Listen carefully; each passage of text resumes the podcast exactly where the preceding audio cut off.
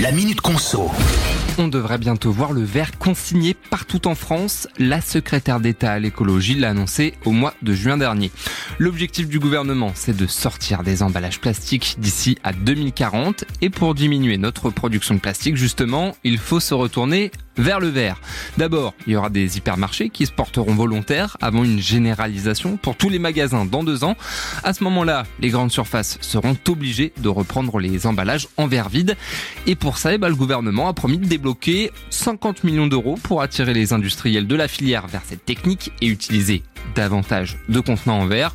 Parce qu'il faut savoir qu'aujourd'hui, quelques hypermarchés ont déjà fait des phases de test avec une idée très simple, celle de dire aux clients de déposer leur pot ou leur bouteille en verre dans un automate et récupérer ensuite le montant de la consigne, souvent sous forme de bon d'achat.